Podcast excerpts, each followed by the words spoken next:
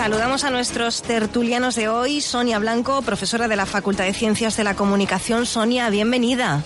Muchas gracias, Isabel. Matías Stuber, de Diario Sur. Hola, Matías. Hola, ¿qué tal? Un placer estar aquí con vosotros. Y enseguida también saludaremos a Ángel Rodríguez, eh, catedrático de la UMA de Derecho Constitucional. Vamos a empezar hablando de política y de Rejón y de la izquierda, porque aunque Rejón no ha confirmado específicamente eh, por qué provincia se va a presentar. El preacuerdo firmado por Más País y ECUO incluye que, se, que lo haría en coalición por Sevilla y Málaga y que ECUO tendrá el tercer lugar en la lista. ¿Qué os parece la irrupción en el escenario político de cara a las próximas elecciones generales de, de Rejón en ciudades como Málaga? Bueno, a, mí de entrada eh, me parece que es un poco una descripción perfecta de los tiempos que, en los que vivimos ahora mismo, estos tiempos de locura política, que tú puedas presentarte a unas elecciones el día 10 de noviembre, que son dentro de un mes, y a día de hoy no, sabe, no sepamos nada, ni, ni qué programa va a tener el señor Rejón, dónde se va a presentar, dónde, bueno. Pero dicho esto, parece claro que se va a presentar en todas las circunscripciones en las que se reparten más de 10 diputados, que es el caso de Málaga, donde se reparten 11. Y, y, claro, al final eso lo que va a conseguir es fragmentar la izquierda pues más de lo que ya está, a priori, porque vamos a tener una oferta en Málaga, no sé, a priori el PSOE, eh, el partido de Rejón y Unidas Podemos, si finalmente mm, no la lían antes de, presentar las listas y, y nada, por eso un, un escenario bastante imprevisible, aunque eso siempre repetimos los mismos objetivos, pero creo que esta vez es más imprevisible que nunca. Eh, sí, claro, yo no puedo más que estar de acuerdo con, con Matías. Eh, a mí lo que lo que sí me llama la atención, bueno, es que Rejón eh, sale con su partido a decir que ellos no le van a quitar los votos a nadie, sino que ellos van a por los abstencionistas. ¿no? Eh, son muchos, evidentemente, dadas las circunstancias actuales, eh, que se piensan lo de no ir a votar porque estamos hartos, porque estamos cansados, aunque yo siempre digo que hay que ir a votar, ¿no? que es un derecho y también una obligación. Y animo desde aquí a que todo el mundo vaya a votar, aunque sea en blanco, aunque sea a quien quieran.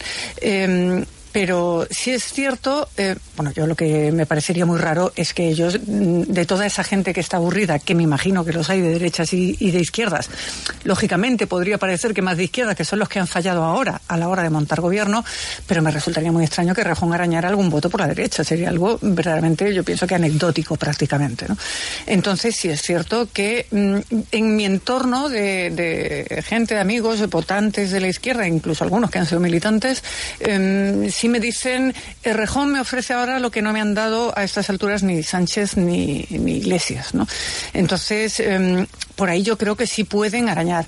Otra cuestión es que a más fragmentación yo creo que hay menos posibilidades todavía de formar luego gobierno, ¿no? A mí de todo esto lo que me hace mucha gracia es que hasta el día de hoy realmente no, ofrece, no, no sabe muy bien lo que ofrece Rejón, más allá de que le ha mostrado una predisposición clara de llegar a acuerdos con el PSOE si se diera el caso. Bueno, ya es más de lo que ha hecho eh, Podemos, que no han llegado. Vamos a ver cómo ha sentado todo esto aquí en Podemos Málaga. Y, claro, ¿y, quién? ¿Quién se va a presentar? Pues no sabemos ni programa ni quién.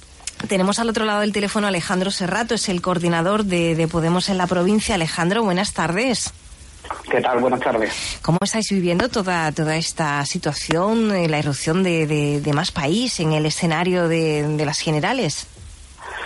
Bueno, pues por nuestra parte, a nivel provincial y a nivel andaluz, pues con bastante pena, ya que habíamos hecho desde Andalucía una propuesta de unidad, como era como es Adelante Andalucía, para evitar de esa fragmentación que se está hablando, esa fragmentación de la izquierda que va a favorecer a los mismos de siempre, al, a los partidos del régimen del 78, pero la verdad que después de ese intento que hemos que hemos hecho para que para para tener una papeleta en Andalucía de unidad con todos los actores políticos, aquellos que nos dejamos atrás y aquellos que se están rompiendo ahora, pues no ha habido respuesta ni por parte de Íñigo Rejón ni de Pablo Iglesias. Pero bueno, ahora lo que nos toca es hacer campaña, empujar todos juntos e intentar sacar los mejores resultados. Alejandro, ¿qué tal? Soy Matías. Buenas. una pregunta, Alejandro. ¿Tú como coordinador de Podemos has estado en contacto con Alberto Montero en estos últimos días?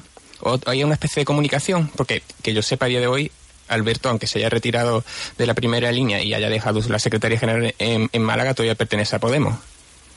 Sí, yo, vamos, con Alberto Montero tenemos, solemos tener bastante contacto en estos últimos días, hemos tenido contacto.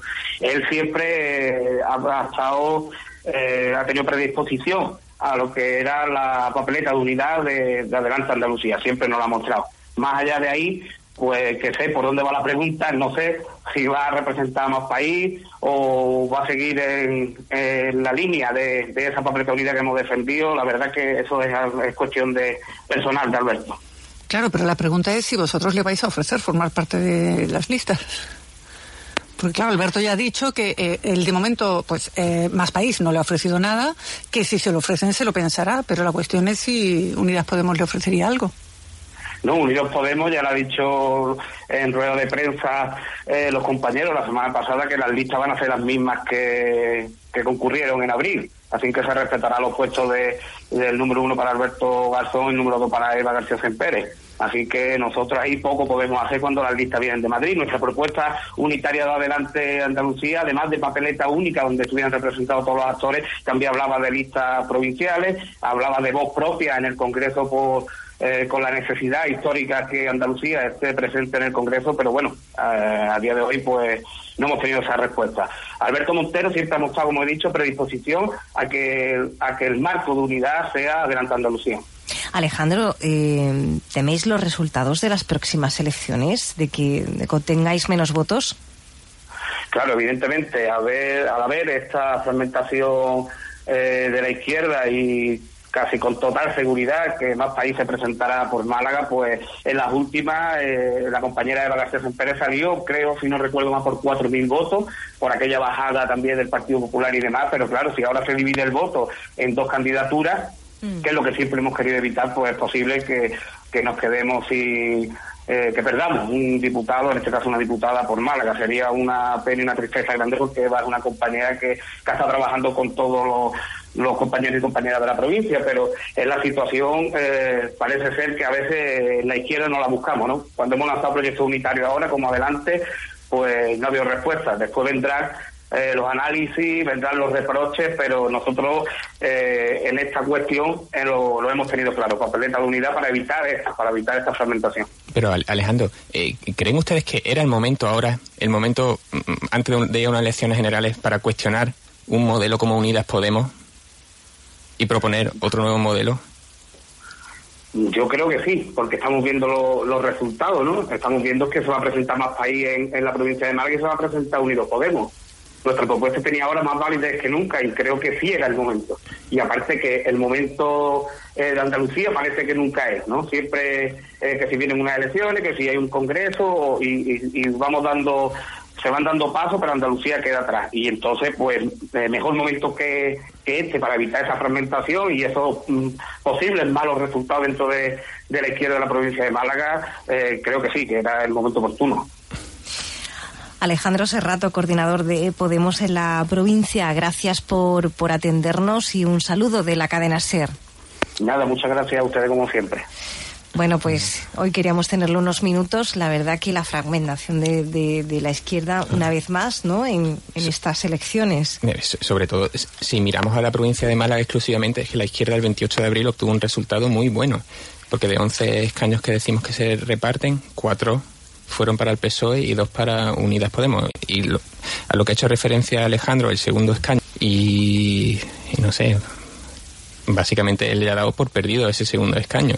Sí. Eh, se, se, escuchaba muy derrotista en ese aspecto. Eh, bueno, yo creo que, con, cierta razón también, ¿no? Eh, yo creo que también lo que tenemos que plantearnos desde el electorado eh, sí, el tema de eh, la ruptura del bipartidismo está siendo práctica o no. Yo no te digo útil o interesante porque todos celebramos muy bien el que hubiera eh, otros colores, otras voces, el que hubiera nuevos actores en la política.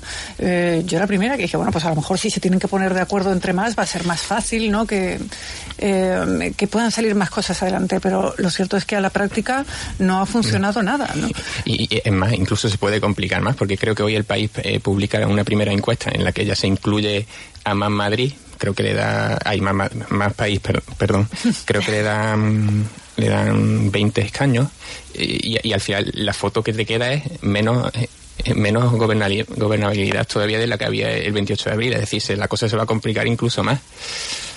Así que mm, por eso digo que a lo mejor desde el electoral algunos se plantean que va a ser mejor que volvamos al bipartidismo en tanto en cuanto eh, esto es un lío que no consiguen ponerse de acuerdo. ¿no? Eh, me hace mucha gracia porque estos días también se ha cuestionado mucho el tema de que si nuestros políticos habían visto demasiadas series de televisión, ¿no? parecía que todos habían visto Borgen y demás, donde en las eh, democracias nórdicas es muy habitual que haya mm. muchos partidos gobernando en coalición, pero yo siempre digo, yo no sé si las han visto o no, está claro que esto no es una serie de ficción, pero si se la han visto, parece que se perdieron el capítulo donde se ponían de acuerdo. Pero, yo creo que de todas maneras que haya más partidos a priori no debería ser el problema, porque a mí me sorprende mucho cuando... No debería, es cierto, Claro, joder, lo que falta ahí es una cultura para llegar a acuerdos, o una cultura para facilitar pactos, o para facilitar que se arranque, arranquen investiduras, porque a mí me llama mucho la atención, o me sorprende. La, ayer se votaron, hubo elecciones generales en Austria y salió como me ha votado el candidato conservador, pero sin mayoría absoluta. Y hoy se ve ya con total naturalidad que o bien el Partido Verde o, los socialistas, el Partido Socialdemócrata Austriaco, eh, se va a obtener para investirlo al día siguiente. Sí, pero también después de que tuvieran una crisis en la eh, coalición que tenían con la extrema derecha y que eso le haya abocado a nuevas elecciones. También tienen sus líos los... Sí, pero bueno, pero, pero no se bloquean. Eh, eso es cierto. No se bloquea el país, las investiduras salen adelante, sea de una manera u otra. Por eso yo creo que mm, decir que todos los partidos, eh, que haya más partidos, sea a priori un problema. No, no, no, yo, no tú lo, si, yo no digo que tú lo hayas dicho, Sonia, pero. Digo que en la práctica está resultando un problema. A mí me parecía sano, me parecía muy interesante. Está animada la tertulia. Voy a aprovechar para, para, saludar también a Ángel Rodríguez, eh, catedrático de Derecho Constitucional de la Universidad de Málaga. Hola Ángel. Hola, buenas tardes. Estábamos hablando del partido de, de Rejón. Antes de irnos a publicidad y de pasar a otro tema, un poco cómo, cómo has visto tú esta noticia. Eh, bueno, mm, yo creo que eh, la fragmentación de por sí no es mala. El problema es que en nuestro país la fragmentación de la representación, que al fin y al cabo es lo que deciden los votantes, lleva a la polarización de las, de las actitudes, ¿no?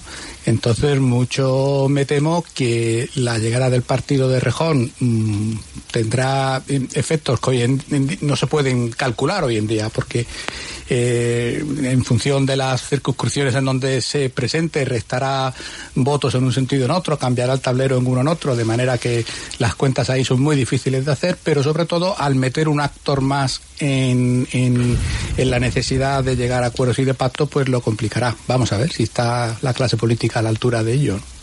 Bueno, vamos a hacer una pausa y enseguida hablamos de la vivienda, de los problemas para acceder a una vivienda en ciudades, por ejemplo, como, como la, la nuestra, Málaga.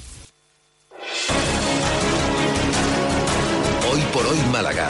Isabel Ladrón de Guevara. Y hoy también vamos a hablar en nuestra tertulia política de un tema que interesa a todo el mundo, el tema de la vivienda, de las viviendas accesibles a la ciudadanía. El Colegio de Arquitectos de Andalucía ha afirmado que la región, que Andalucía necesita más de 300.000 viviendas asequibles para cubrir las necesidades de la población andaluza, eh, ya sea bien para el alquiler, los alquileres se han disparado, o el tema de la compra de una vivienda, son muy caras. Eh, a la hora de comprarse un piso, no todo el mundo puede, puede hacer esto, y, eso es un problema. Y si expertos como los arquitectos dan la voz de alarma, por algo será. Claro, porque hay una necesidad, yo también estoy de acuerdo con eso, una necesidad cada vez mayor. Eh, hay que tener en cuenta que eh, la vivienda, la vivienda pública, es uno de los pilares básicos del estado del bienestar. Pero, mm, sin embargo, en nuestro país se ha hecho hincapié especialmente en otros, que sin duda alguna son igualmente necesarios, ¿no? Eh, la educación, eh, la sanidad, las pensiones, de las que es posible que hablemos ahora, eh, y ahora la dependencia. Pero en todos los países que reconstruyen el estado del bienestar después de la Segunda Guerra Mundial en Europa, el puntal más importante, o junto tan importante como estos, es el de la vivienda. Y aquí se ha producido una paradoja, y es que durante el franquismo, que evidentemente era un régimen autoritario y que no podemos ni mucho menos calificarlo como estado del bienestar con, con los parámetros que tenemos ahora, pero sí había una política de vivienda pública, de vivienda protegida, que sin embargo cuando llegó la democracia mm, pues se quedó un poco ahí en un recoveco, ¿no? Y creo que uh, sería necesario eh, mm, actualizar y retomar la inversión de los poderes públicos en viviendas oficiales. Nuestro parque de viviendas oficiales no se corresponde con las dimensiones que, que tiene nuestro país. Ahí hay una deficiencia importante. Eh, yo creo que ahora mismo el tema de la vivienda es uno de los grandes dramas que, que estamos viviendo aquí en España, porque em, es un derecho primero básico. Alguien sin vivienda no puede, tú puedes concebir una vida sin tener una vivienda o un sitio en, el que estar con tu familia. Em, luego yo creo que hay un, un gran problema, lo sufrimos aquí en Málaga también, que la, que la vivienda se ha, convertido en un negocio o en un elemento con el que hacer negocio. Eh, primero se dijo que, que, vivíamos por encima de nuestras posibilidades, cuando la gente se metía en vivienda, en hipoteca de 30 años, y se nos puso como el ejemplo los países nórdicos o Alemania, y mira la gente que ahí el 50% vive con alquiler y no hay ningún problema. ¿Vale? Cambiamos el chip y la cultura y nos lanzamos al alquiler. Cuando la gente empezó a alquilar, empieza a subir los alquileres. Sí, hemos llegado a un punto en el que no se puede alquilar una vivienda, pero tampoco se puede comprar. Cuando el 90% de una nómina de un joven menor de 30 años se requiere para afrontar una hipoteca, claro, es como en un país serio de la Unión Europea, eso requiere intervención. Oye, y que el Estado intervenga en, la materia de vivienda, yo a priori creo que no sea malo y tampoco no es ir contra el libre mercado eh, ni nada de esto. Eh, el otro día leí que en Berlín, el Ayuntamiento de Berlín com compró un bloque de 6.000 viviendas para evitar que encarezca el alquiler. Que yo sepa, Alemania ahora mismo tampoco es ningún régimen comunista peligroso. No, no. ¿No? no y además eso es lo que estáis hablando de que se necesita un, una cierta regulación, una intervención, porque pues eso, pues todos conocemos gente por Europa en las condiciones que viven. Yo recuerdo una amiga que vivía en Suiza y que decía que su bloque, que era de vivienda social, ellos pagaban el 25% de sus ingresos el que fuera, o sea, pues el que si el de al lado gana el doble, pues pagará el doble que ella, porque paga exactamente el 25% y que además que a ellos les interesa porque si ellos no se tienen que preocupar de nada, se rompe una persiana, como pues se tienen que encargar quien se tenga que encargar. Pero yo creo que en Málaga, eh, concretamente, se han dado una serie de factores que han hecho que esa que, que, que se esté encareciendo de una manera eh, tan tan elevada. Por un lado, y esto sí que es a nivel nacional, los requerimientos eh, del plan técnico para la edificación de vivienda ha hecho que los estándares suban. Es decir, las viviendas ahora tienen que ser eh, más eficaces energéticamente, las calidades tienen que ser mejores. Bueno, por tanto, aquí, pero lo, lo pasa, cual no está mal, ¿no? No, no, no está mal. Lo que pasa es que aquí sufrimos una cosa en España, que todo se aplica a los estándares europeos y se adapta, Sin pero tener la nómina, la nómina no se adapta. No, Y hombre, claro. hay, una, hay una correlación que algo, algo no encaja. Claro. Por otro lado, en Málaga también se nos da que hay más oferta, eh, perdón, hay eh, muy Más poca oferta de vivienda y hay mucha demanda. Teniendo en cuenta además que el centro histórico de Málaga ya está bastante saturado, con lo cual además el centro es muy restrictivo, apenas se puede construir ahí, lo que está haciendo además que se encarezcan las ciudades paralelas o las ciudades adyacentes como son La Cala, El Rincón, Torremolinos. Yo conozco gente eso que se está yendo ahora a Benalmádena a vivir porque eh, a mismo precio allí se encuentra un- una casita con piscina, un chalecito cerca de la playa y en algunas zonas de Málaga eso prácticamente sería un zulo, ¿no? Me, me vais a, a permitir porque voy a saludar a Francisco Sarabia, es el decano del Colegio de, de Arquitectos de Málaga. Francisco, buenas tardes. Muy buenas tardes. Bueno, el Consejo Andaluz de Colegios Oficiales de Arquitectos eh, de Andalucía exige un pacto social y una política efectiva en materia de viviendas. Dec- decís que eh, la situación de la vivienda en Andalucía es extraordinariamente grave y con perspectivas de empeoramiento. Sí, evidentemente nada, nada diferente de lo que se ha comentado en la tertulia y que y cuestión que todos somos conscientes y conocedores de que la escasez de vivienda es un problema acuciante y sobre todo entre aquellos colectivos que están necesitados, están en búsqueda de la vivienda, como son fundamentalmente los jóvenes y la clase media trabajadora. Eh, sabemos que las administraciones atienden a la, a la necesidad de, de subsidiación, o sea, la gente que no tiene capacidad de adquirir una vivienda y que necesita una vivienda prácticamente de forma gratuita, y el mercado privado atiende a las clases altas, a la gente, a las personas que tienen eh, capacidad adquisitiva. Y la franja intermedia, de una franja bastante amplia, muy con muchísima población, pues a día de hoy y desde hace bastante tiempo está completamente desatendida. Aquí en Málaga, por ejemplo, se están haciendo ahora últimamente también muchas promociones de, lujo. Eh, en la zona oeste de la ciudad, a 3 millones de euros la vivienda. ¿Quién puede pagar eso? Pues mm, todos sabemos que de Málaga muy poca gente. Claro. La mayor parte de los eh, inversores, porque no se puede llamar eh, propietarios, son inversores, son inversores de fuera. Son inversores para segunda vivienda, para empresas y, en definitiva son, son adquisiciones que se realizan para poder rentabilizarla en el futuro, no para usarla y vivir en ella. Eh, eh, señor, señor Sarabia, soy Matías. Eh, ¿Usted cree que el mayor problema es que la vivienda se haya convertido en un negocio? Entonces, de alguna manera lo acaba de confirmar. Sí, bueno, la vivienda se ha convertido, mm, dependiendo de qué tipo de vivienda, se ha convertido en un bien de, de intercambio, no en un bien de uso, como debería ser. Un bien de intercambio me refiero a que puede que entre en el, en el mercado especulativo. Se compra la vivienda para luego poder venderla o se compra la vivienda como un, un producto refugio de inversión segura, ¿no? Cuando realmente el principal valor que tiene que tener una vivienda es de uso para la familia, que necesita alojamiento y necesita un lugar estable donde plantearse un futuro para los jóvenes, ¿no? Por ejemplo. Y, eh, señor Sarabia, soy Sonia Blanco. ¿Cómo cree usted que afecta todo esto, por ejemplo, el hecho de que en ciudades como Málaga y sobre todo pues en el centro las licencias puedan estar tardando casi hasta dos años en concederse? ¿Cómo afecta eso al promotor que quiere construir? Pues sin ningún lugar a duda no ayuda. Eso dificulta dificulta el desarrollo y la puesta en el mercado de promociones de vivienda a precio asequible. Eh, ahora desde el ayuntamiento, el otro día el alcalde comentó que se está intentando impulsar desde el propio ayuntamiento en, en Teatino eh, un paquete importante de viviendas por encima de mil eh, para vivienda protegida, ¿no? Mm. Y evidentemente que llegue un promotor aquí y se tenga que plantear la incertidumbre de cuándo va a tener una licencia, desde luego que no ayuda en absoluto. Y, para esta mm, capa de población, eh, permíteme que le pregunte, yo soy Ángel Rodríguez, para esta capa de población que usted ha mencionado, que ya no se trata solo de una política de vivienda como vivienda eh, mm, subsidiada, ¿verdad? Para un sector de la población que no tiene absolutamente ningún acceso, sino para el sector de población que lo que necesita es una ayuda de los poderes públicos para poder acceder a la vivienda. Eh, ¿Ahí no cree usted que nos harían falta también fórmulas de colaboración pública-privada o, o, es usted en falta sobre todo una financiación, una mayor financiación pública. No, no, sin ninguna duda, sin ninguna duda. Las 300.000 viviendas que nosotros aludimos que, que se necesita en este mercado, no podemos dejarla en manos exclusivamente de la, de la administración pública. No tiene capacidad ni recursos como para atender esa, esa demanda.